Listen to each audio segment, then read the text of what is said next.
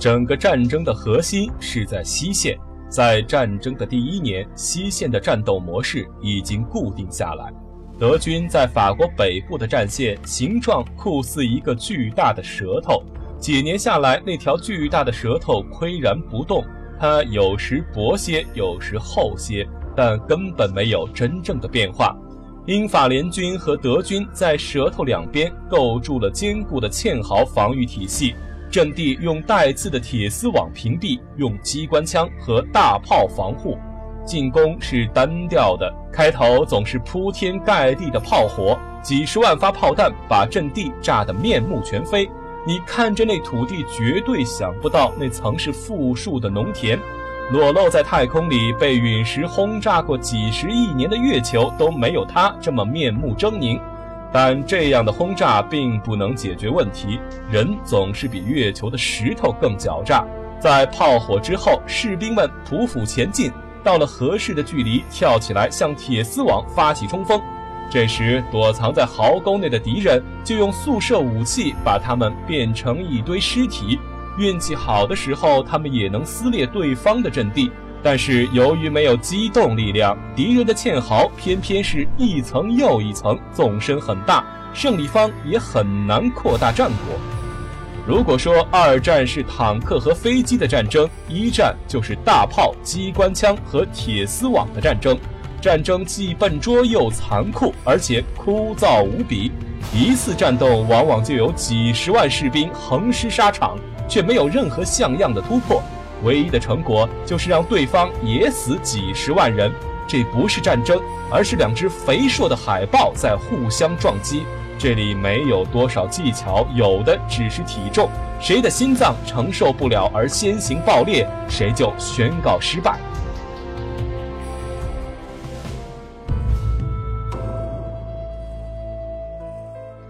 几百万士兵蜷缩在潮湿的壕沟里，过着像老鼠一样的生活。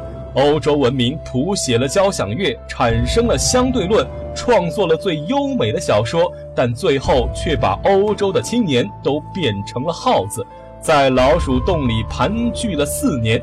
这些人就像卡夫卡小说《地洞里的动物》一样可悲，过着阴暗而恐惧的生活。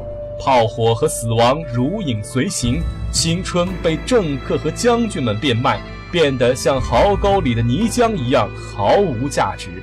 参谋部里那些冷酷迟钝的将军，无谓地浪费他们的鲜血，就像对待廉价的抹布。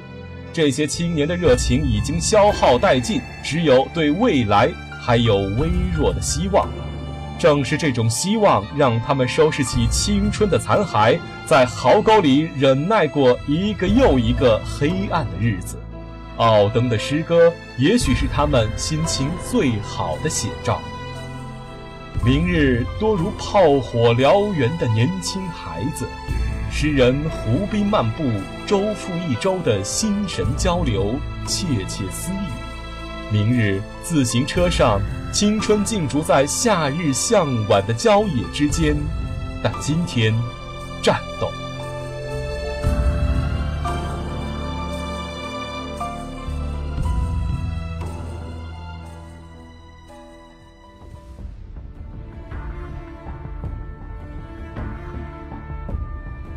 但明天的希望何其渺茫！政客和将军们已经把几百万人的未来一笔勾销。协约国的许多将军愚蠢得令人窒息，他们对德国的铁丝网和机关枪毫无办法，但依旧精神抖擞地制定一个又一个愚蠢的作战计划。他们满脑子只记住两个字：进攻。当然不是他们自己进攻，而是那几百万风华正茂的青年。事实早已反复证明了，盲目进攻只会招致惨败。可指望这些老东西们能吸收新知识，实在是太苛刻了。几百万士兵冲向坚固的防御阵地，白白的丧失了生命。一九一五年的战事惨不忍睹，两位六十三岁的老头，法国总司令霞飞和英国远征军总司令约翰弗伦奇。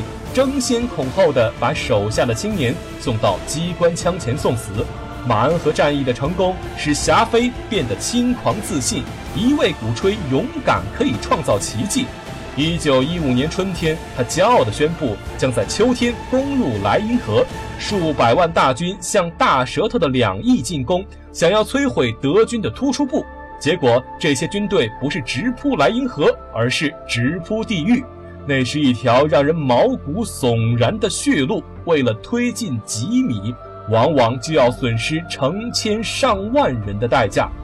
弗伦奇爵士看到法国人的壮举。决心在害死本国青年的竞赛中赶上霞飞，他也策动了几次大规模进攻。德国人躲在铁丝网之后，像打田鸡一样的屠杀英法青年。在伊普雷战役中，德国人还使用了氯气，五千七百个大罐子的毒气飘向协约国军队。法国军队从没有梦想到过这种武器，他们要么窒息而死，要么惊慌地逃遁。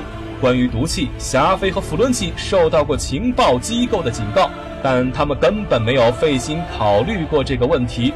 也许他们认为预先为士兵准备防毒面罩是娇惯和纵容，也许他们只是简简单单的愚蠢和固执。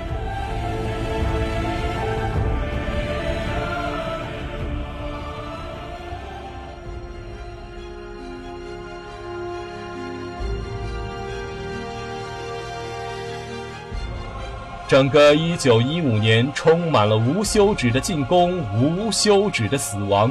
高级指挥官从没有珍惜过士兵的鲜血，一味的蛮干带来了可怕的后果。